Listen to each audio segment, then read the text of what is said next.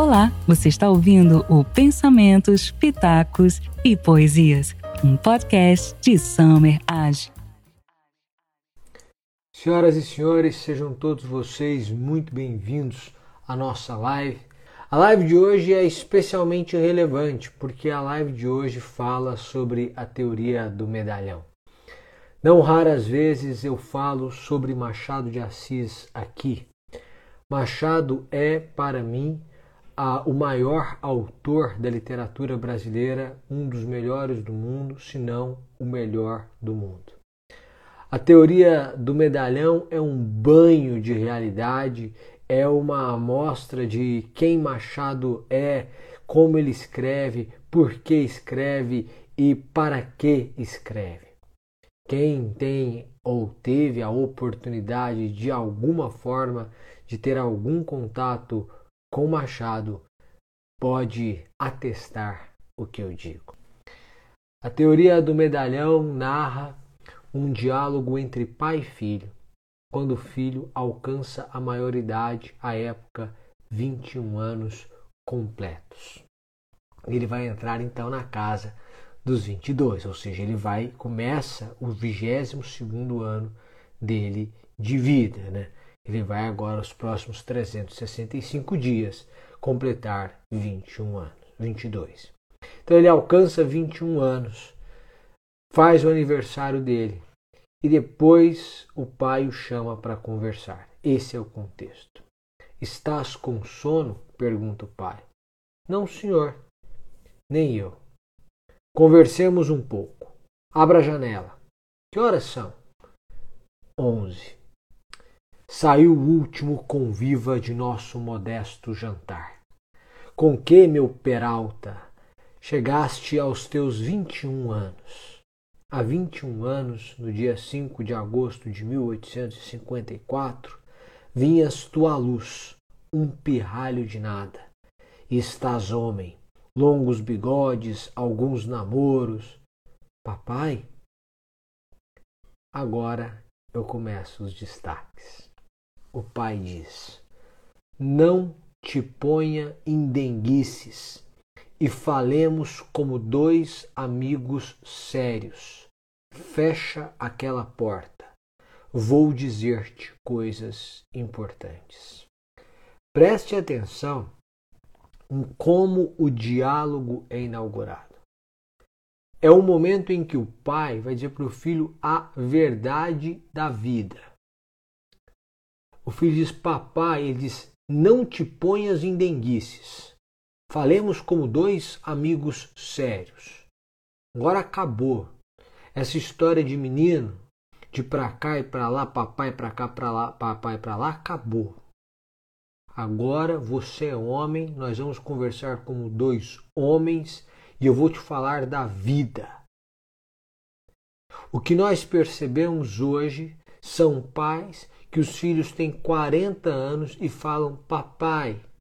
E os pais aceitam este colocar com denguices. O problema não está em falar papai ou mamãe, o problema está em agir como uma criança tendo 40 anos. Há adolescentes de 30 anos de idade e eu tenho certeza que você que me ouve conhece. Muitos assim. Gente que bateu os 30 anos e não trabalha, não estuda, não tem perspectiva e não se incomoda com a falta de perspectiva. Gente que se coloca com denguices o tempo inteiro. Adolescentes que transferem a responsabilidade dos seus erros aos seus pais a vida inteira. Sempre o pai é o culpado. Sempre a mãe é a culpada. Sempre é a falta de oportunidade. Sempre é a má educação em casa. Sempre é o que eles não propiciaram, sempre é o que eles propiciaram em demasia, sempre é como eles não prepararam, sempre é a culpa dos pais. O pai tem que proteger, o pai tem que fazer, o pai tem que ajudar. Mas você já tem mais de 18 anos, essa história acabou. Você já se formou, então pelo menos terminou a faculdade, essa história já acabou. Não te ponha com denguices. E se você é jovem e você não teve a oportunidade de conversar com seus pais dessa forma, então eu faço da minha voz a voz deles, eu empresto a minha voz a eles para que eles falem o que eles gostariam de falar com você e talvez lhes tenha faltado coragem no momento propício. Hoje é o momento propício de você ouvir. Não te ponha com denguices. Vamos falar da realidade da vida como ela é.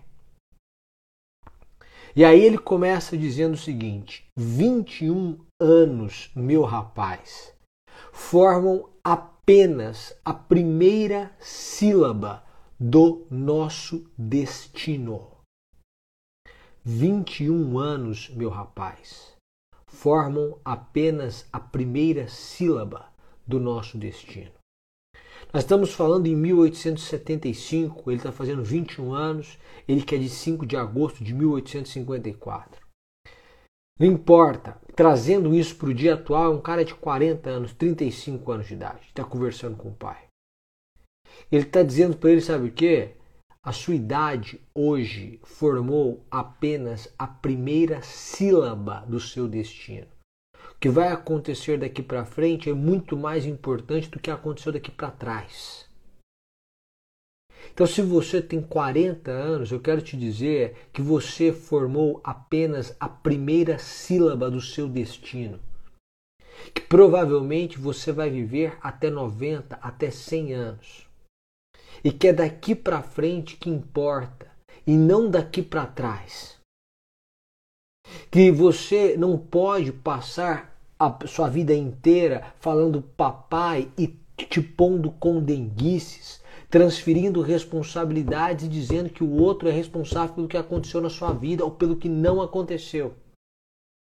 E também não dá para você dizer que o que não acontece daqui para frente não acontece porque lá atrás você errou. Porque tudo que aconteceu até hoje é a primeira sílaba da palavra destino, do seu destino. Esse é um trecho machadiano que serve para nós para compreensão da complexidade da vida. Se você quiser mudar de país hoje, você pode mudar, a sua história de vida é completamente diferente. Se você quiser mudar de profissão, hoje você pode mudar, daqui a 10 anos você está em outra profissão completamente diferente, com outra rotina completamente diferente. Se você quiser construir um relacionamento e construir um relacionamento de verdade, você vai encontrar um companheiro, uma companheira de verdade, vai construir um relacionamento para a vida de verdade, e isso começou a partir de agora. Vai começar a partir de agora. Porque tudo que aconteceu na sua vida até hoje significa apenas a primeira sílaba do destino. Então não me venha com fatalidades para dizer que o, que o que está posto acabou. Porque nós estamos apenas na entrada da vida, na degustação. Trouxeram para a gente os aperitivos. E você, tendo experimentado o aperitivo da vida, acha que a vida é apenas o aperitivo que você experimentou. Mas não é. Então não me venha com contornos de definitividade. Você que tem 40 anos de idade, não me venha, você que tem 35, 25, 30 anos, com discursos de que o que aconteceu é definitivo. Você está no início, está no começo, sua vida ainda nem se desenhou, você está no aperitivo da vida, na entrada. A vida, Janjão, falando com o pai dele, com o filho dele é uma enorme loteria.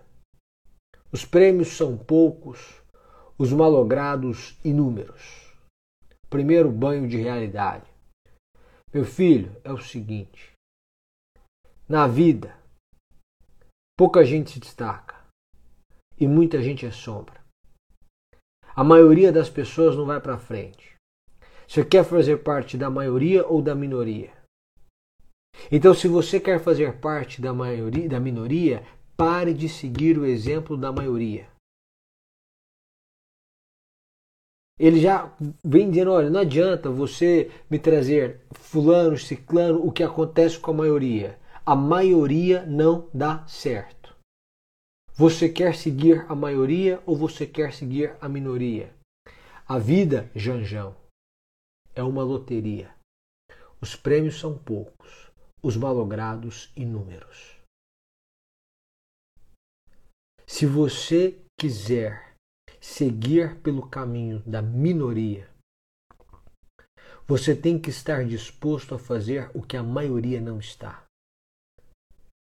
E nós estamos falando de dedicação, de disciplina, de moral, de resiliência, de ousadia. Nós estamos falando de leitura, aplicação, coragem. Porque se você se aconselha com a maioria, se você erra nos seus conselheiros, e a gente pôde ver isso no Clube dos Pensadores quando estudamos o Muro de Sartre, Errar, se você errar no seu conselheiro, é melhor que você não tivesse tido um. É melhor que não houvesse conselho se o seu conselheiro é mau, é ruim, é incompetente. A vida é uma loteria, os prêmios são poucos, os malogrados inúmeros. Então pare de seguir a ideia da maioria se você não quer pertencer ao que a realidade deles. Aí ele prossegue.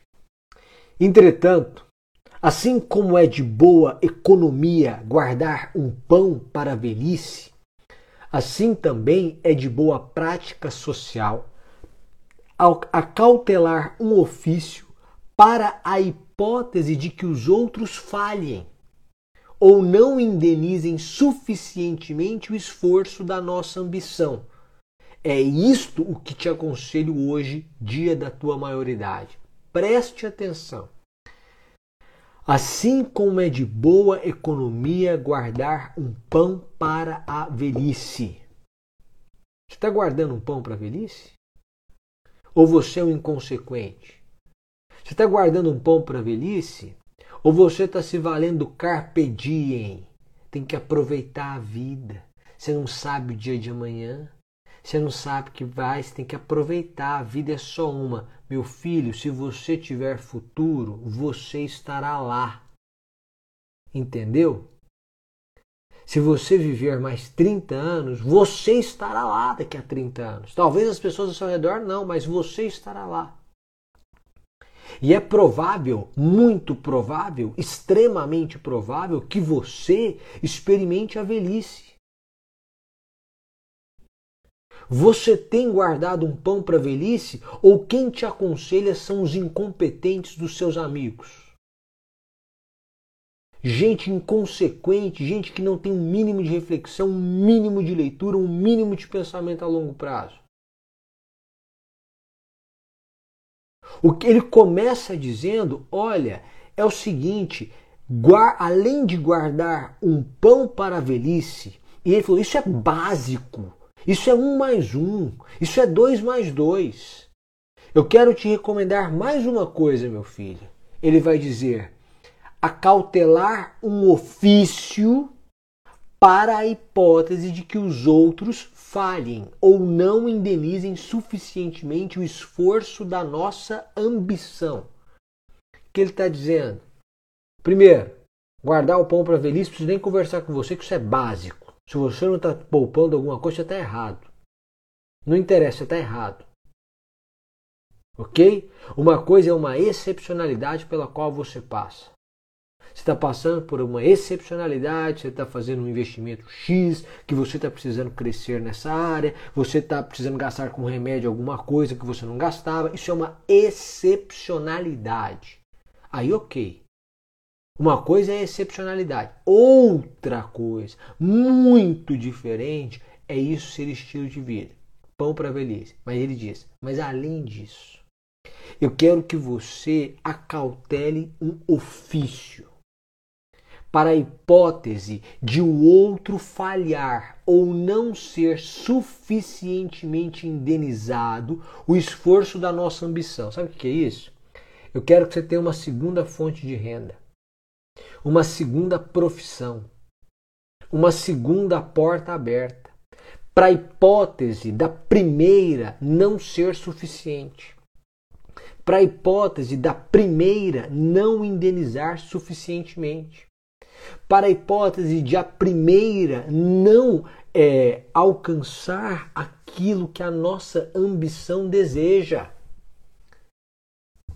Que, que ele está falando? Tenha uma segunda fonte de renda. Um segundo trabalho para a hipótese do primeiro não ser suficiente, do primeiro falhar.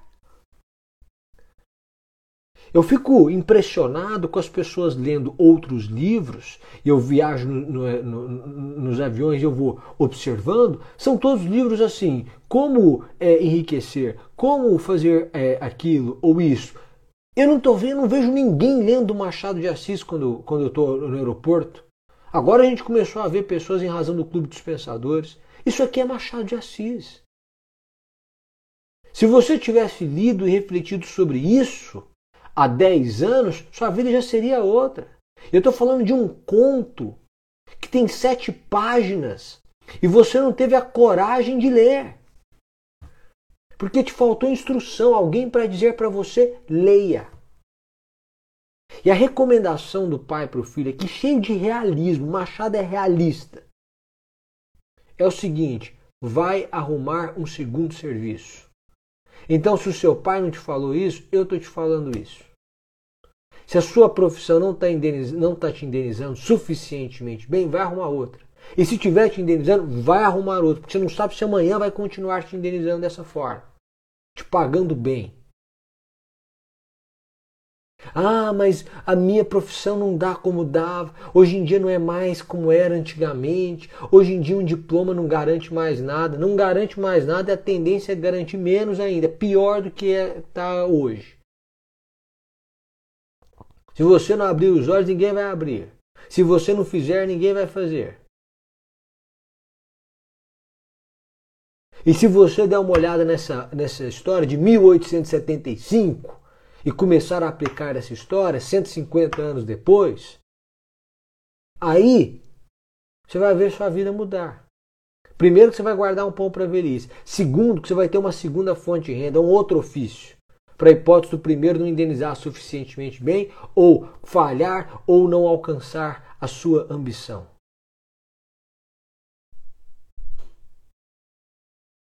Primeira coisa, ele virou, começou o discurso falando para o filho vira homem. Não vem com o papai, não, vira homem.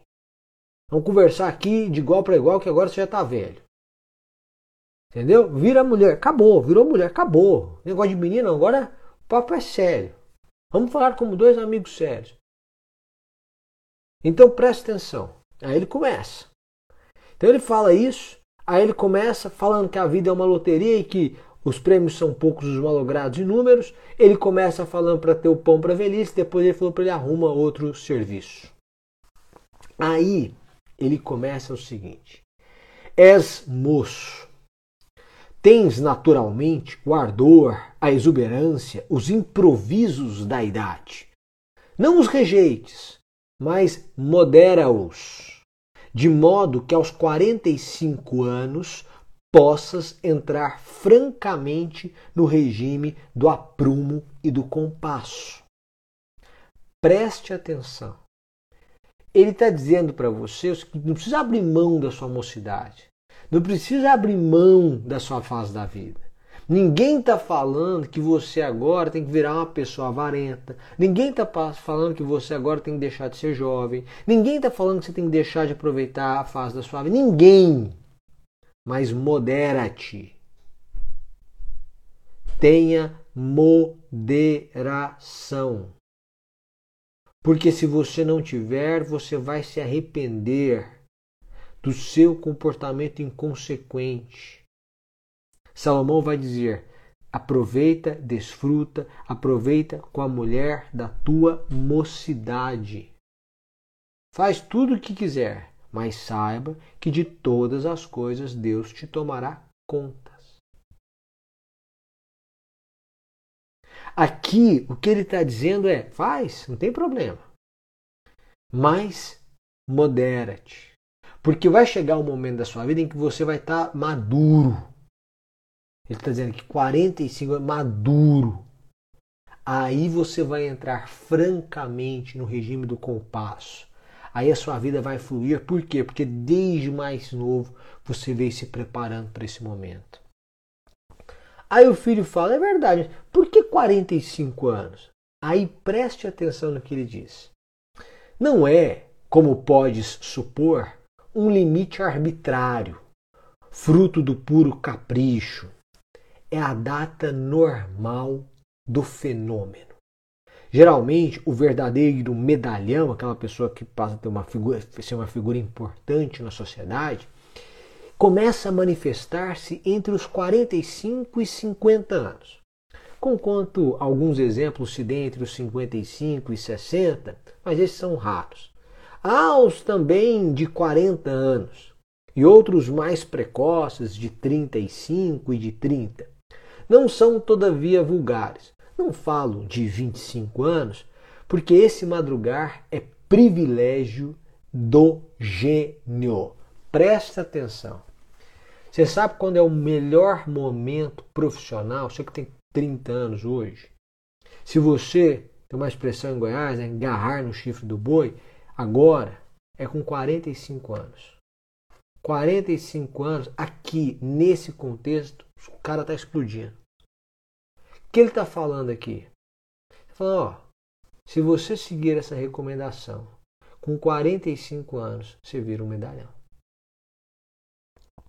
Agora, ah, eu conheço fulano de tal que foi com 30, precoce, 35 precoce, 55 acontece, 60, hoje em dia vai acontecer com maior frequência, 55, 60, ah não, com 25. Eu gente, para de pegar esse exemplo de 25.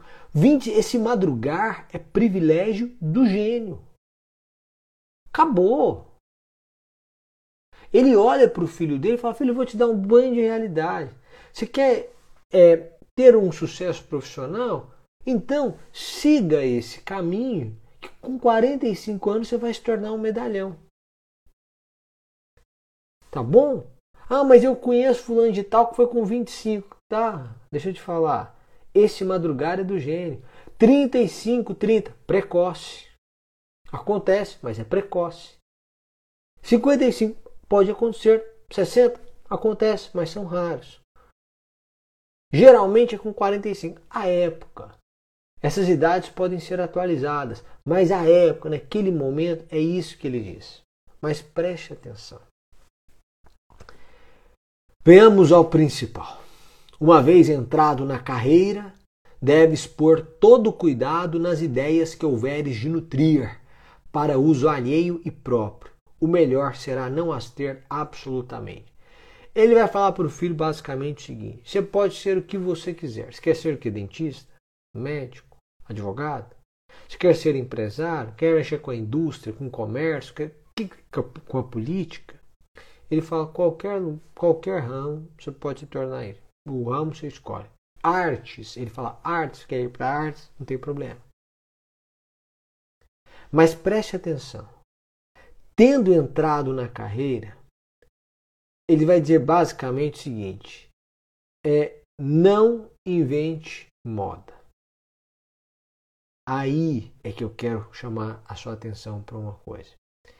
Ele fala: olha, se você quiser passar essa vida sem ter problema, não inventa moda. Você consegue crescer, você consegue ganhar dinheiro, você consegue ser respeitado sem inventar moda. Aqui há uma distinção entre o comum e o genial. O genial não vai conseguir não inventar moda, mas ele vai ter uma força suficiente para superar uma rejeição momentânea ou perene. Normalmente é não inventar moda. É não inventar moda. Ele diz: o melhor será não as ter absolutamente as ideias. Ele fala: oh, quero que você tome cuidado na hora que você começar a crescer. Cuidado, cuidado, cuidado. Aí ele continua: há coisas em que a observação desmente a teoria. Ah, mas isso não dá em nada. Dá. Já viu que, por exemplo, seu pai, sua mãe, eles não gostam que você adote um determinado comportamento? Você fala, gente, não tem nada a ver. Nada a ver. Tem gente, mas eles não gostam. Na teoria, o que você está fazendo não tem nada demais. Na teoria, tem até fundamento. É na prática que a teoria é outra. Ele diz: há coisas em que a observação desmente a teoria. Por um motivo que seus pais não sabem explicar, por um motivo que você não consegue perceber. Aquele comportamento, aquela companhia, aquela frequência, elas isso derruba o seu futuro. Então, às vezes, toda terça, quinta e sexta, você está bebendo. Aí você fala assim, não, mas eu só paro ali no barzinho ali, perto de casa, eu tomo alguma coisa e vou para casa logo depois. Terça, quinta e sexta. Sexta, porque sexta já é sexta, mas terça e quinta é uma forma de eu. Aí seu pai fala, não inventa isso. Não inventa. Não, mas eu não tô virando álcool. Eu, eu tomo uma taça, não sei o quê. Eles viram pessoas ao longo da história trilhando esse caminho e perdendo o foco profissional. Na teoria, o que você está fazendo ali, aquela uma hora, parece não fazer diferença. O que Machado está dizendo é: às vezes a prática desmente a teoria. Algumas coisas não têm explicação conhecida do ponto de vista teórico, mas é melhor se seguir a recomendação dos mais velhos. Então, às vezes fala, gente, ah, não, mas é uma neurose. Ah, não, mas é uma experiência do meu pai e da minha mãe. Eles estão é, é, projetando em mim. Pode ser tudo isso. Mas pode ser que eles tenham visto pessoas que tinham enorme potencial ao longo da vida se perderem em comportamentos semelhantes ao que você está tomando agora. Então, atenção para você não seguir por esse caminho. Agora veja só. O passeio nas ruas, mormente de recreio e parada, principalmente esses, é utilíssimo, com a condição de não andares desacompanhado porque a solidão é a oficina de ideias e o espírito deixado a si mesmo, embora no meio da multidão, pode adquirir uma tal qual atividade. Preste atenção. Aqui o pai vai recomendar para o filho não inventar moda tal. Mas eu quero aprender a contrário senso aqui. Eu quero te mostrar o que, que ele está dizendo. Caminhada na rua, você está ali, está caminhando, está na orla, está na praia, está na sua cidade. Aí vai dizer, olha, se você andar sozinho, você vai começar a ter ideias. Mas se você andar com alguém, você não vai ter ideias. Você está precisando de ideias? Vai fazer uma caminhada sozinho. Ele fala assim, até na multidão você pode estar sozinho. Você não conhece ninguém ali. Você está andando ali na orla. Tem um milhão de pessoas. Você está andando sozinho. Você está precisando, está precisando ter ideias? Você quer ter ideias? Quero. Vai andar sozinho. Faz uma caminhada. Acorda amanhã, 6 horas da manhã, coloca seu tênis, sai sozinho de casa. Sozinho. Sozinho. Acabou. Primeira coisa que você tem que fazer para ter ideias, ficar sozinho um pouco. Tá bom? Vai andar sozinho, pega seu tênis, sai, sai, vai ver, vai, vai para a rua. Vai caminhar e vai pensar na sua vida. Segundo, ele diz assim: as livrarias por causa da atmosfera do lugar ou por qualquer outra razão que me escapa, não são propícias ao nosso fim, que é não ter ideias. Você quer ter ideias? Vai ler. Agora, você não tem um momento só seu. Você não para um momento para refletir. Você não faz uma caminhada sozinho. Você não para no espelho uma hora, um momento para pensar quem sou eu olhando para o espelho, o que, que eu quero, como é que eu quero, quando eu quero, onde eu quero. Você não lê um livro, você quer ter, você quer ter ideias? Ideias? Você não tem um momento a sós, como é que você vai ter aquilo que Sartre chama recenseamento minucioso de si mesmo?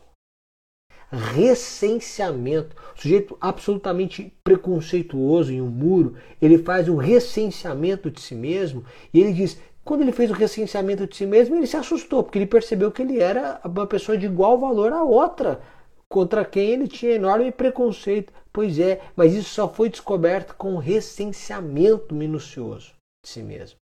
Agora você não lê um livro. Agora você não faz uma caminhada sozinho, você não tem um momento sozinho. Ah, não, não tem paciência de meditar ali, ficar sentado, refletir. Então vai caminhar, sozinho.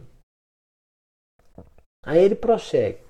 Não obstante, há uma grande conveniência em entrar pelas livrarias, de quando em quando, as escâncaras, não as ocultas, as escâncaras. Vai ali falar o boato do dia, contar da anedota da semana, de um contrabando, de uma calúnia, de um cometa, qualquer coisa. Quando não prefiras interrogar diretamente os leitores habituais das belas crônicas de Mazade, 75% desses estimáveis cavalheiros repetirão as mesmas opiniões. Uma tal monotonia é grandemente saudável com este regime. Durante 10, 8, durante 8, 10, 18 meses, suponhamos dois anos, reduzes o intelecto, por mais pródigo que seja, à sobriedade, à disciplina e ao equilíbrio comum. Presta atenção aqui. Ó, agora, se você for frequentar a livraria, se você for frequentar a academia, se você for frequentar a faculdade, vai lá. Mas lá, quando você estiver lá no seu mestrado tal, Fica ouvindo, pergunta para as pessoas o que acham. E aí, e aí você vai perceber que todo mundo concorda. Que 75% desses estimáveis têm a mesma opinião.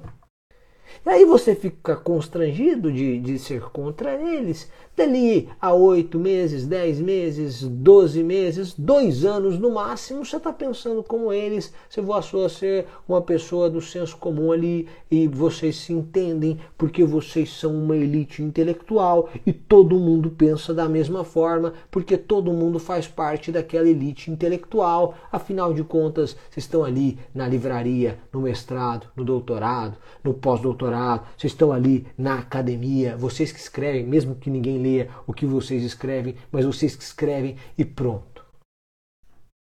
Esse é o problema. Por quê? Porque às vezes você fica constrangido.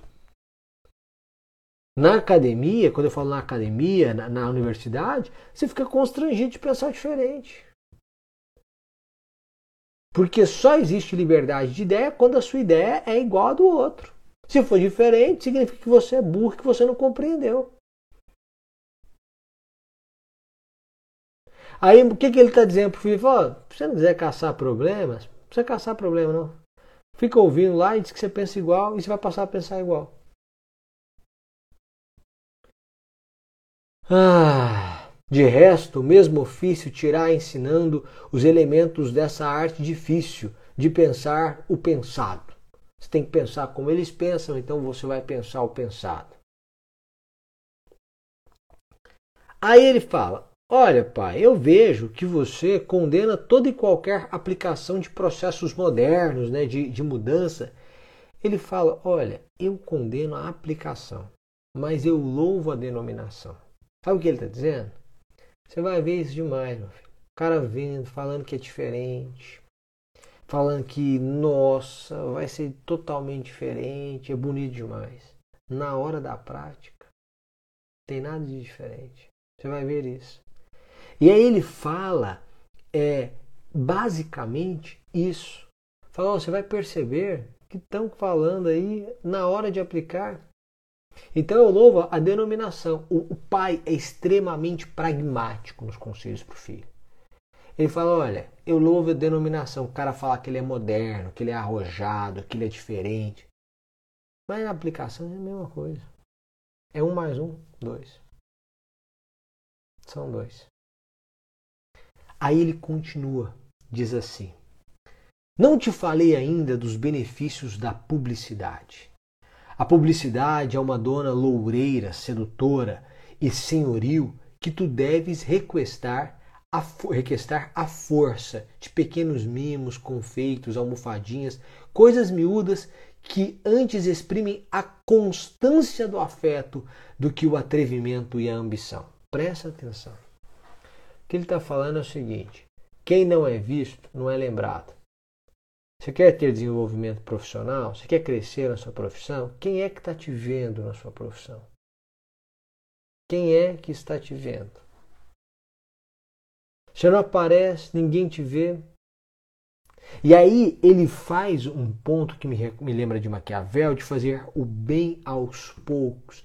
Ele fala: estes mimos têm que ser todos os dias. A constância da publicidade vai criando a imagem. Então você que quer ter um desenvolvimento profissional, você tem que estar constantemente alimentando isso. Porque senão você não se torna o medalhão, que é esse sujeito da reputação de referência na área tal. Senão você não se torna o medalhão. E aí ele é mais prático ainda, pragmático. Ele fala para o filho: olha, longe de inventar um tratado científico da criação dos carneiros, compra um carneiro e dá aos amigos sob a forma de um jantar, cuja notícia não pode ser indiferente aos seus concidadãos. Uma notícia traz outra, 5, 10, 20 vezes põe o teu nome ante os olhos do mundo. Ele está dizendo, não precisa inventar a teoria da criação dos carneiros. Você quer conquistar essa posição? Você tem que aprender a ser sociável. Não adianta nada se desenvolver a teoria, desenvolver a teoria da criação dos carneiros, se você não tem relacionamentos. Ele fala, vai lá e compra o carneiro, faz um jantar e chama seus amigos. É assim que você vai crescer. Pare de poetizar. Ele está dizendo, primeiro, o que você faz constantemente na sua profissão tem que ser visto. O bem tem que ser visto. Ali. Segundo, você tem que ser sociável. Se quer crescer profissionalmente, não me venha com um tratado sobre a criação dos carneiros. Ninguém quer ler seu tratado. Compre o carneiro e serve aos seus amigos é muito melhor. Essa publicidade constante, barata, fácil, de todos os dias, é excelente. Mas a outra ainda. É, ele diz que é, qualquer que seja a teoria das artes, é fora de dúvida que o sentimento da família, a amizade pessoal, a estima pública instigam a reprodução das feições de um homem amado ou benemérito. Ele vai dizer basicamente, eu vou trazer para um lado de verdade, que para além disso, você ser, você, você ser sociável, para além disso, de você mostrar o seu trabalho, fazer essa publicidade constante do seu trabalho, você tem que ser uma pessoa moral honrada, amiga, família, presente. Porque isso vai fazer com que você seja um homem amado, benemérito, respeitável. Então, se eu quero crescer aqui, não tem problema. Pode ir por aí. Mas explore o seu trabalho de maneira que haja uma publicidade constante para que as pessoas vejam você como uma referência. Segundo, seja sociável. Terceiro, seja fiel. Confiante. As pessoas podem confiar em você. Seus amigos podem confiar em você. Quem trabalha com você pode confiar em você. Quem é da sua família pode confiar em você. Se você juntar esses três elementos, você vai se tornar um medalhão que você diz não é nada fácil, o filho fala para o pai. E ele diz: Nem eu te digo outra coisa. É difícil. Come tempo, muito tempo. Leva anos. Leva anos, paciência, trabalho. E felizes os que entram na terra prometida.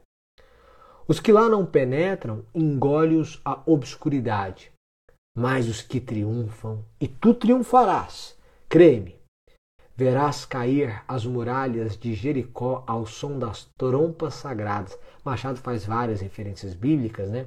Só então poderás dizer que estás fixado.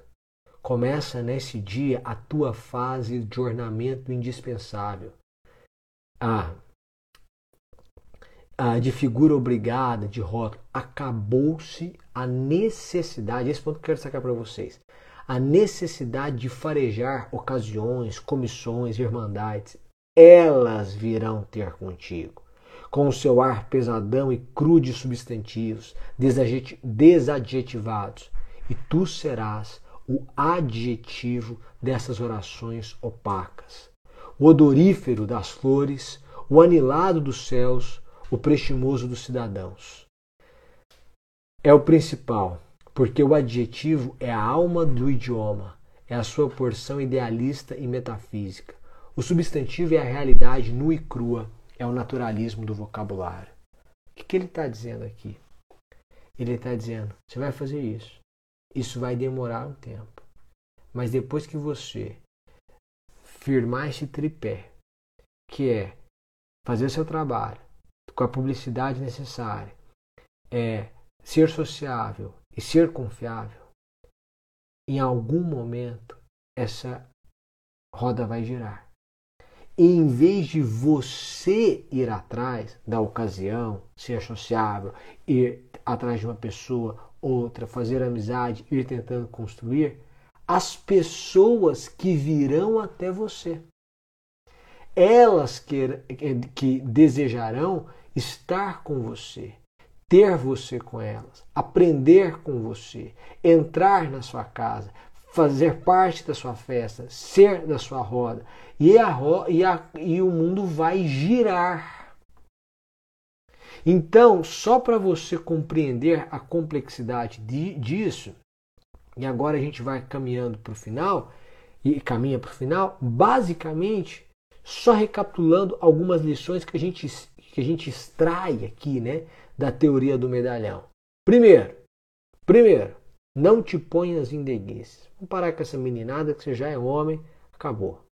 Segundo, é, a sua idade, você só está na primeira sílaba do destino. Você pode ser qualquer coisa daqui para frente, não me venha com essas é, definitividades que não existem. Terceiro, é, deixa eu só cortar. Terceiro, guarde um pão para velhice. Quarto, tenha um segundo ofício para que você tenha uma segunda fonte de renda.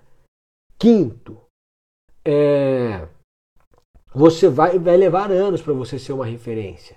Você vai ser uma referência com 45 anos. Então você vai demorar talvez 20 anos para se tornar referência na sua profissão. Certo? Certo. Se você não quiser criar problemas, o ideal é que você não fique inventando moda. Mas se você inventar moda, você tem que ter peito para afirmá-la. Mas se você não quiser criar problemas e quiser crescer, não precisa inventar modas. Agora, existem coisas que a prática desmente a teoria, que a observação desmente a teoria. Fique atento a isso. Quer ter ideias? Vai caminhar sozinho, vá caminhar sozinho. Quer ter ideias? Vá ler livros. Quem não lê livro e não, e não tem um momento sozinho vai ter ideias como?